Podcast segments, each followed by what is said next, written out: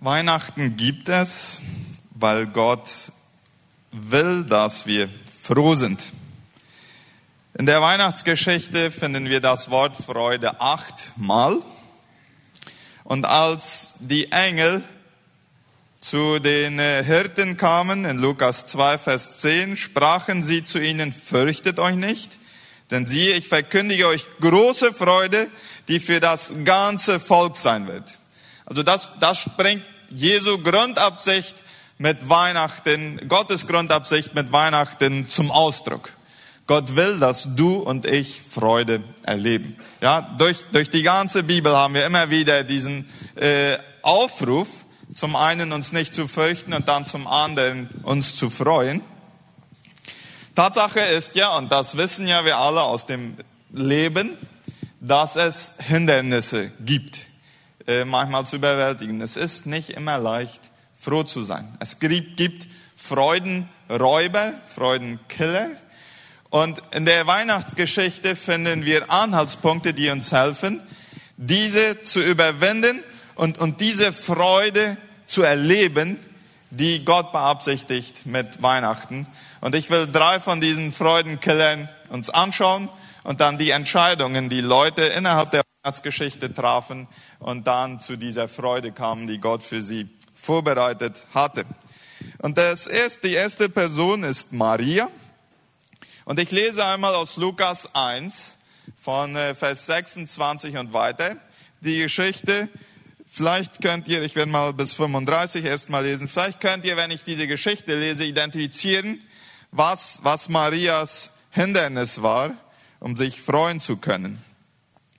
Lukas 1, 26 bis 35.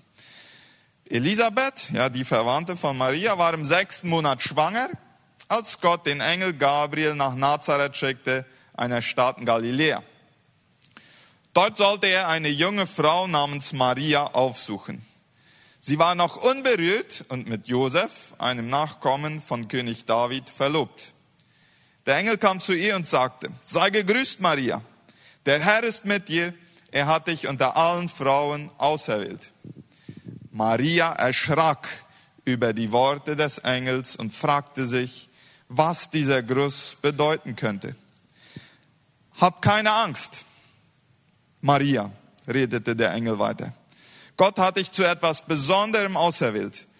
Du wirst schwanger werden und einen Sohn zur Welt bringen. Jesus soll er heißen. Er wird mächtig sein und man wird ihn Sohn des Höchsten nennen. Gott, der Herr, wird ihm die Königsherrschaft seines Stammvaters David übergeben. Und er wird die Nachkommen von Jakob für immer regieren. Seine Herrschaft wird niemals enden. Wie soll das denn geschehen? fragte Maria den Engel. Ich habe ja noch nie mit einem Mann geschlafen. Der Engel antwortete ihr, der Heilige Geist wird über dich kommen und die Kraft des Höchsten wird sich an dir zeigen Darum wird dieses Kind auch heilig sein und Sohn Gottes genannt werden. Einmal bis da. Was war Marias Hindernis, sich an dieser frohen, guten Botschaft, die der Engel ihm brachte, sich daran zu freuen? Wenn wir uns in die Lage von Maria hineinsetzen, dann glaube ich, werden wir sehr gut verstehen, dass Maria es mit Angst und mit Sorgen zu tun hatte. Ja, deswegen auch als äh, Maria erschrak steht da und dann sagte der Engel, als er Maria ihre Reaktion sah, du brauchst keine Angst haben. Maria hatte sehr viel Grund, ängstlich zu sein. Ja, im Spanischen haben wir, glaube ich, noch ein passenderes Wort, Ansiedad.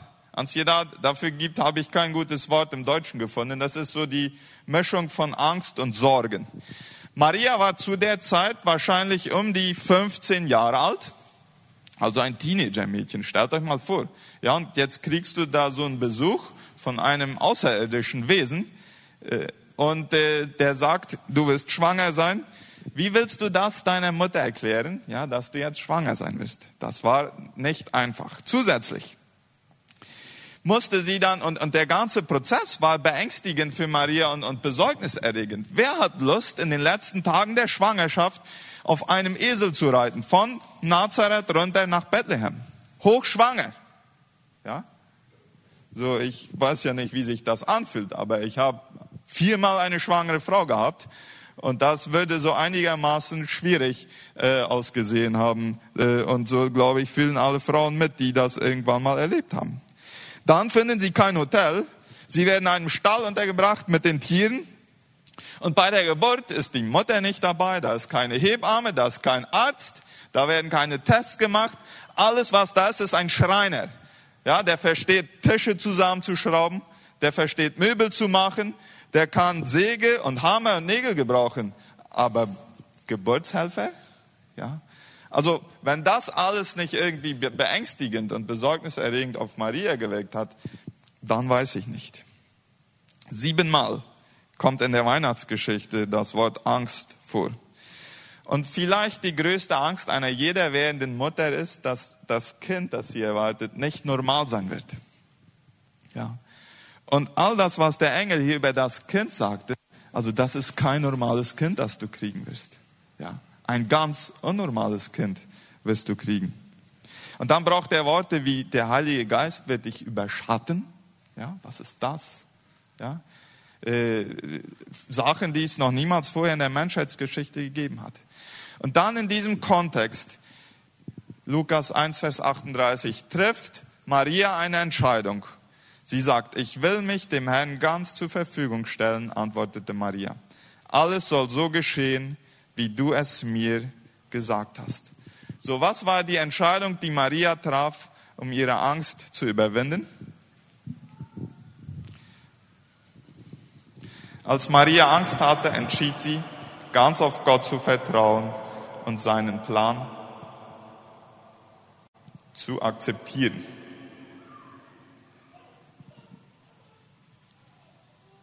Geht dies auch? Nein?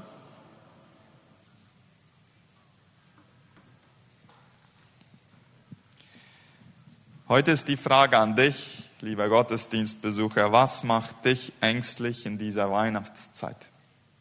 Was raubt dir den Schlaf? Wann hast du zum letzten Mal die Worte aus Lukas 1, Vers 38 für dich gebetet zum Herrn? Ich will mich dir ganz zur Verfügung stellen. Ja, dieselbe Medizin, die für Maria wirkte, derselbe Ansiolitico, der kann auch für uns wirken. Ich will mich dem Herrn ganz zur Verfügung stellen. Es soll so geschehen, wie er mir gesagt hat. Das bedeutet loslassen, das bedeutet Kontrolle loslassen, das bedeutet uns entspannen in der tiefen Gewissheit, dass Gott alles in der Hand hat und dass er es gut führen wird. Vielleicht willst du diesen Vers aufschreiben und an den Spiegel kleben, wo du jeden Morgen reinschaust. Vielleicht willst du ihn auswendig lernen. Ja. Und wenn wenn wir dies dann gebetet haben und losgelassen haben, dann kommt ein anderes Gefühl. Manchmal hält das nicht so sehr lang an. Manchmal müssen wir das bis zu zehnmal am Tag immer wieder wiederholen, bis unsere Gefühle auch anfangen, das zu glauben, was wir im Kopf schon entschieden haben. Ja?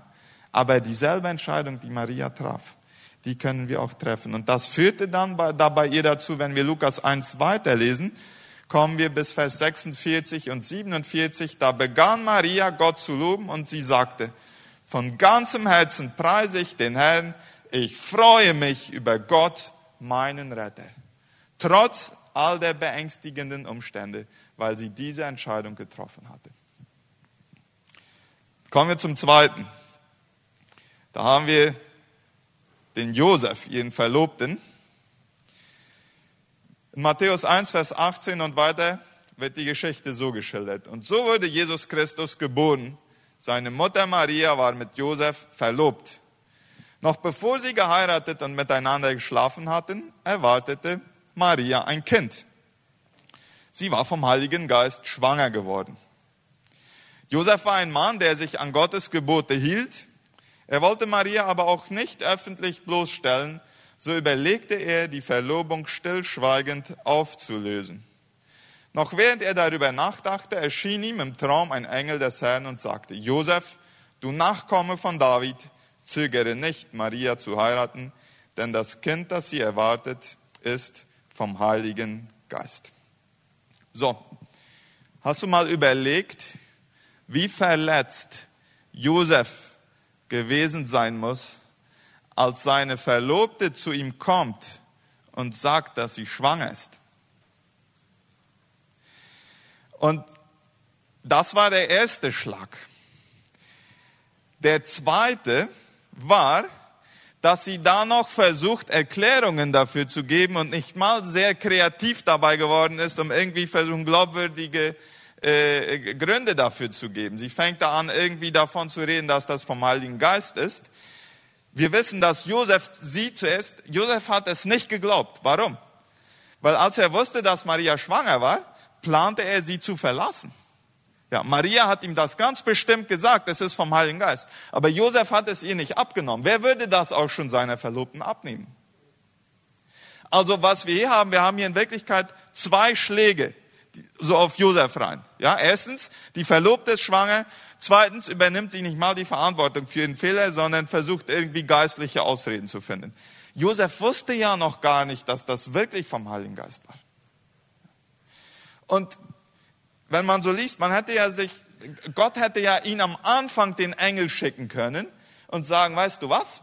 Bald wird die Maria kommen und die wird dir sagen, dass sie schwanger ist. Mach dir aber keine Sorgen, du brauchst nicht unruhig werden, denn das ist vom Heiligen Geist, die ist nicht untreu geworden.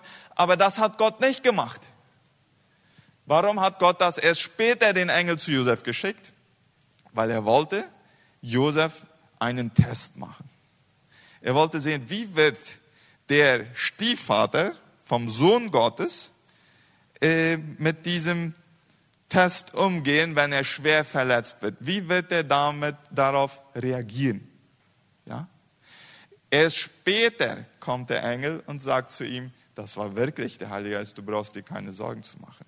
So, aber wie geht es dem Menschen, äh, wenn er verletzt wird, wenn er, wenn er so verletzt wird, wie Josef hier verletzt wurde? Was ist die natürliche Reaktion? Was man fühlt ist, ich will eigentlich, dass die Person, die mich verletzt hat, genau dasselbe fühlt, was ich jetzt von ihr fühle. Ja, und dann fängt man an, Schritte zu unternehmen und man wird oftmals dadurch zu dem, was man in Wirklichkeit hasst. Ja, verstehen wir? Das ist die Dynamik von Verletzungen. Wenn ich verletzt bin, dann verletze ich zurück und ich werde zu dem, was ich anfänglich eigentlich verabscheut habe. Und dann sind wir schon nur noch ein Spiel des, des Feindes. Und Josef sagt, ich mache bei diesem Spiel nicht mit. Und äh, eine Klammer hier. Josef muss tief verletzt gewesen sein, obwohl niemand hier einen Fehler gemacht hat. Wisst ihr was? Verletzungen sind Teil vom Leben, das haben wir alle erlebt. Und nicht immer hat jemand etwas falsch gemacht, wenn jemand verletzt wurde.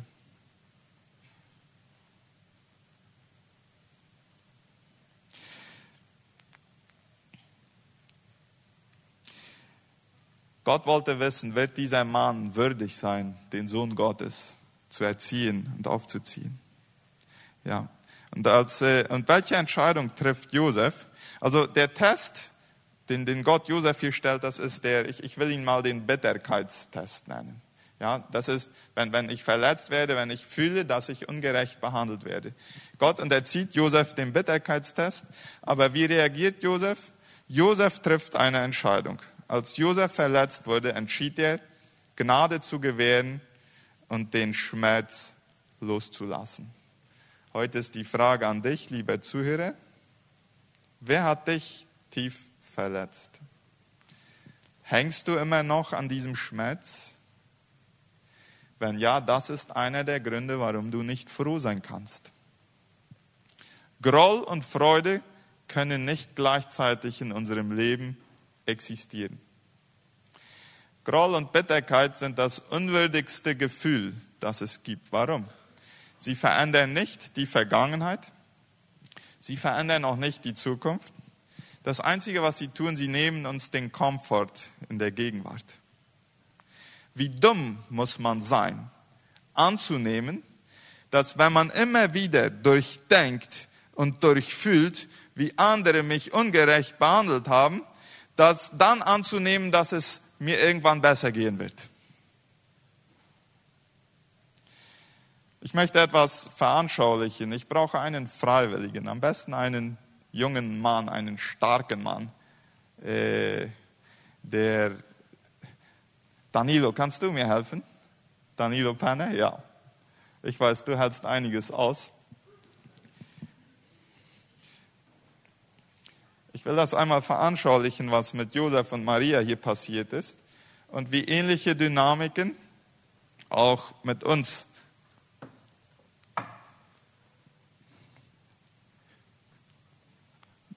die wir manchmal verletzt werden, du kannst dich da hinsetzen, die wir manchmal verletzt werden, äh, geschehen können.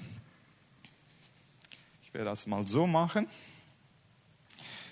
Danilo, wenn du dir vorstellst, in, in Josefs Lage, äh, Maria kommt zu dir, deine Verlobte, und sagt, ich bin schwanger. Und du weißt ja ganz genau, dass es nicht von dir ist. Von 0 bis 10, wie, wie sehr verletzt würdest du dich fühlen?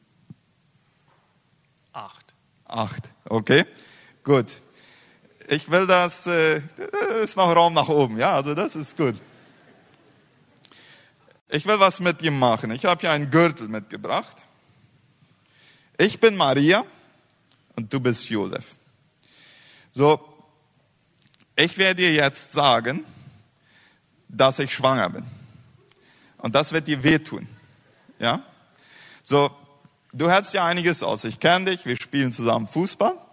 Du bist viel schneller als ich und ich glaube, du hältst auch mehr aus. So, ich will, zum Glück hast du nicht zehn gesagt, zum Glück hast du nur acht gesagt. Ich will auf dein Bein, wenn ich dir sage, dass ich schwanger bin, ich werde einmal raufschlagen. Ja? Und dann, und dann werde ich noch den, der, der ja zwei Schläge, ja. Der zweite war dann versuchen, noch irgendwie zu rechtfertigen, dass das vom Heiligen Geist ist und Josef konnte ja nicht wissen, dass es nicht wahr war. So, ich bin Maria, ich schlage drauf, ich bin schwanger, ja. Und ich bin, aber ich habe keine Schuld, das ist vom Heiligen Geist. So, das tut dir weh. Jetzt lasse ich den Gürtel bei dir und du denkst das immer wieder durch und fühlst das immer wieder durch, was ich dir getan habe und schlägst weiter auf dein Bein. Ja. So, und du hörst nicht auf. Das geht tagelang, ja, und das geht wochenlang und das geht monatelang und du sagst dir immer wieder selber, wenn ich das immer wieder durchdenke und immer wieder durchfühle, wird es mir irgendwann besser gehen. Ja? Und du holst aus. Immer acht von zehn. Jedes Mal. Acht von zehn. Ja, das war schon vier, was du hier machtest. Ja, das war nicht acht. Ja, mach weiter, weil einige, einige machen das jahrelang. Einige machen das bis zum Ende ihres Lebens und verbettern daran und glauben, irgendwann wird es ihnen besser gehen. Aber was machte Josef? Er ging darauf einmal sagen, er verzeiht ihr, ja? Genau. Josef trifft die Entscheidung, Gnade zu gewähren und den Schmerz loszulassen. Wie würde man das machen? Wirf den weg, soweit du kannst. Lass den los. Ja, mach das, was immer du willst. Ja, das hat Josef gemacht. Vielen Dank, Danilo.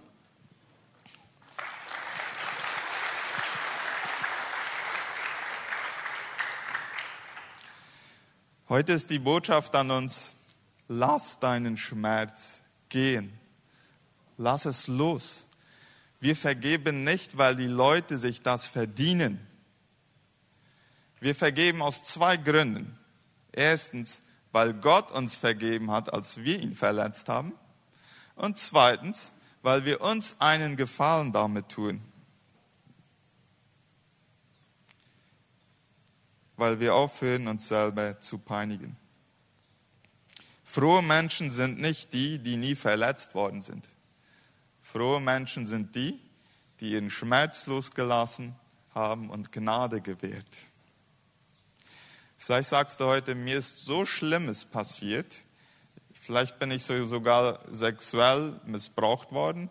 Äh, oder Leute haben so ein großes Leid mir zugefügt, ich finde nicht die innere Kraft, Gnade zu gewähren, dann ist das ein Zeichen, dass du den Retter brauchst. Wir brauchen Hilfe vom Himmel, um diese Entscheidung zu treffen. Nur wenn wir Jesus in unser Leben einlassen und uns helfen lassen, dann können wir Gnade gewähren und loslassen. Dann können wir Schmerz loslassen. Aber schleppt nicht jahrzehntelang diesen Schmerz mit dir rum.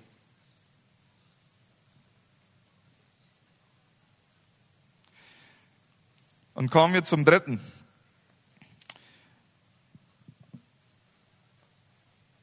Matthäus 2, 1 bis 3. Hier haben wir es mit den Weisen zu tun.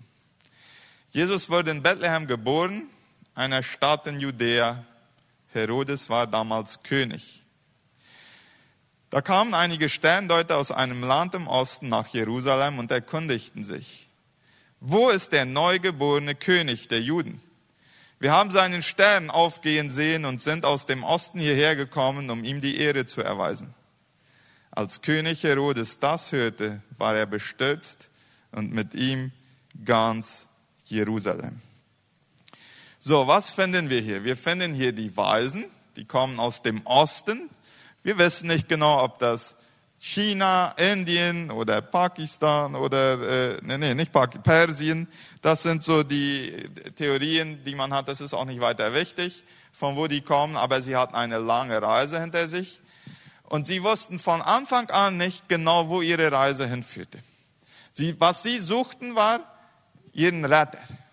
Ja? Und äh, in Jerusalem kommen sie an, das ist ja dieses Licht, das sie geleitet hatten, und mit einmal in Jerusalem sind sie verwirrt. Offensichtlich hat das Licht aufgehört, offensichtlich zu leiten.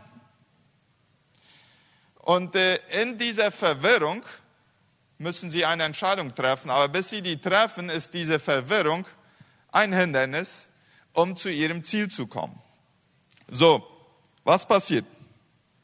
Sie, sie, sie, sie, diese Unsicherheit bringt sie dazu, äh, im Wort Gottes nachzusuchen. Sie fragen dann einige äh, Gelehrten und die sagen ihnen dann, dass sie weiter nach Bethlehem ziehen sollen. Aber auf jeden Fall treffen sie eine Entscheidung. Als die Weisen verwirrt waren, entschieden sie, Gottes Licht einen Schritt auf einmal zu folgen. Sie folgten ja schon monatelang Gottes Licht aber sie hatten nicht das klare Panorama. Sie verstanden nicht alles. Und nicht nur die Weisen waren verwirrt, auch Herodes war verwirrt, denn er sagte, ich bin ja der König, warum sucht ihr einen anderen König? So, was, was ist das Interessante an den, Weisenden, die, äh, an den Weisen? Die Weisen waren Suchende. Wisst ihr was? Suchen ist etwas von Weisen. Denn es gibt nichts Vernünftigeres als die Quelle und den Sinn unseres Daseins zu suchen. Und das taten sie, als sie Jesus suchten. Bis heute suchen weise Menschen Gott. Zweitens, diese Weisen meinen ihre Suche so ernst, dass sie Zeit, Energie und materielle Güter aufbringen, äh, um ihren Retter zu suchen. Ja? Also das bedeutet suchen. Und wenn die Bibel sagt, wer sucht, der wird finden, dann ist das so ein Suchen wie die Weisen. Ja, also monatelang waren sie unterwegs. Drittens, als sie losreisten, hatten sie noch kein klares Panorama. Sie wussten nicht, wo sie ankommen würden. Vielleicht weißt du auch nicht, wo du vielleicht, heute sind ganz bestimmt Suchende hier. Ja, die haben mal von Jesus gehört, aber wissen nicht ganz genau, will ich oder will ich nicht. Äh, hier ist ein Platz für Suchende. Hier, hier sind nicht nur die eingeladen, die schon angekommen sind. Die Weisen waren Suchende. Viertens, Herodes gefiel es nicht, als die Weisen Jesus suchten. Ganz bestimmt, wenn du suchst, wird es in deinem Leben Menschen geben, denen es nicht gefällt, wenn du Jesus suchst. Sie werden sich in den Weg stellen. Sie werden verhindern wollen, dass du Jesus findest. Und das führte dann zu fünftens, dass die Weisen, sie gaben trotzdem nicht auf, auch wenn Hindernisse da waren, auch wenn Leute da waren, die sie abhalten wollten oder die sich nicht darüber freuten, wenn sie Jesus suchten, sie gaben nicht auf. Und interessant finde ich, Gott hatte ihnen keine Karte gegeben, ja, kein Google Maps mit dem Pin auf Bethlehem da über dem Stall. Nein, Gott hatte das nicht getan. Gott gab nur ein Licht. Er zeigte nur den nächsten Schritt. Er zeigte nicht weit im Voraus, wo es hingeht. Was ist dein und mein Problem oft in unserer Beziehung mit Gott? Wir wollen eine Karte haben, aber Gott gibt uns nur ein Licht. Ja? Gott gibt uns einen Kompass. Der Kompass zeigt eine Richtung an. Unser Kompass ist die Bibel. Je mehr wir da eintauchen, umso weniger Verwirrung und Zweifel müssen wir im Leben haben. Die Bibel sagt uns nicht alle Einzelheiten über alle Entscheidungen, die wir treffen müssen, aber sie gibt uns eine Richtung an. Und das Licht ist der Heilige Geist, der in Kombination mit dem Wort Gottes uns hilft, das Licht zu erkennen und die richtigen Schritte in die richtige Richtung zu treffen, äh, zu, zu gehen. Und dann in Vers 9 bis 11 wird die Begegnung von diesen Weisen mit Jesus geschildert. Nach diesem Gespräch gingen die Sterndeuter nach Bethlehem. Derselbe Stern, den sie schon beobachtet hatten, als er am Himmel aufging, füllte sie auch jetzt. Er blieb über dem Haus stehen, in dem das Kind war. Und als sie das sahen, kannte ihre Freude keine Grenzen mehr. Sie betraten das Haus, wo sie das Kind mit seiner Mutter Maria fanden, fielen vor Jesus nieder und ehrten es wie einen König. Dann packten sie ihre Schätze aus und beschenkten das Kind mit Gold, Weihrauch und Myrrhe. Eine echte Begegnung mit Jesus bringt überwältigte und demütige Dankbarkeit zum Ausdruck.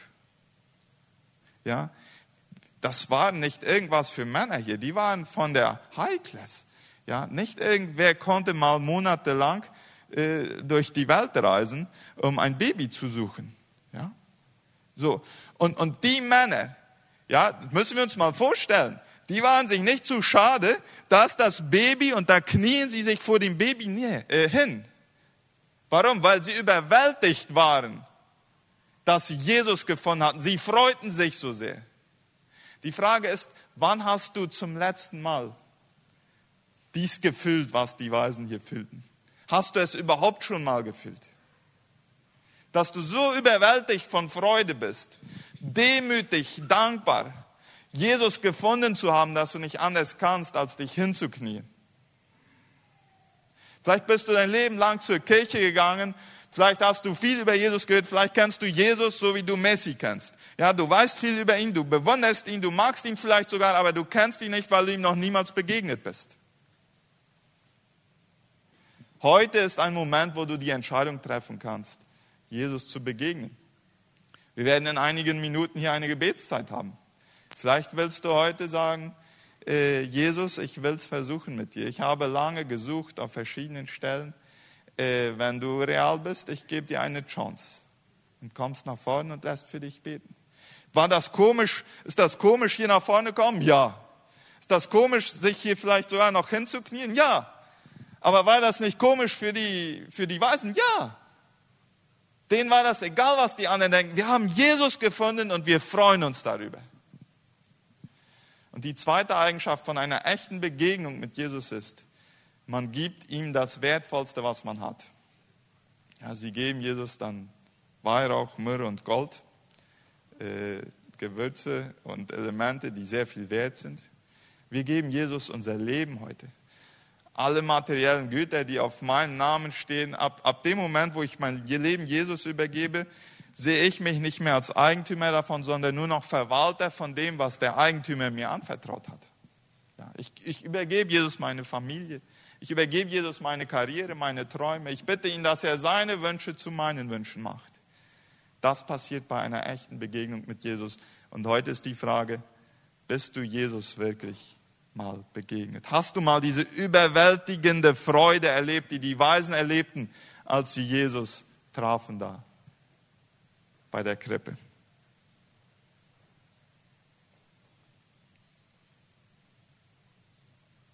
Die Bibel sagt, dass alle Menschen eines Tages ihre Knie vor Jesus beugen werden. Alle. Es gibt aber unter den Menschen zwei Gruppen. Die erste Gruppe wird das freiwillig tun hier, in diesem Leben.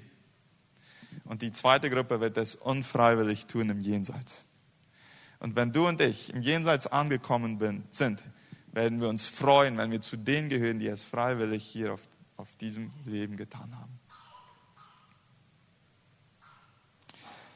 Warum hast du vielleicht deine Freude verloren? Hast du es mit Angst zu tun, mit Schmerz, der dir zugefügt wird, Verletzungen, Bitterkeit, Groll oder Verwirrung? Zweifelst du ständig?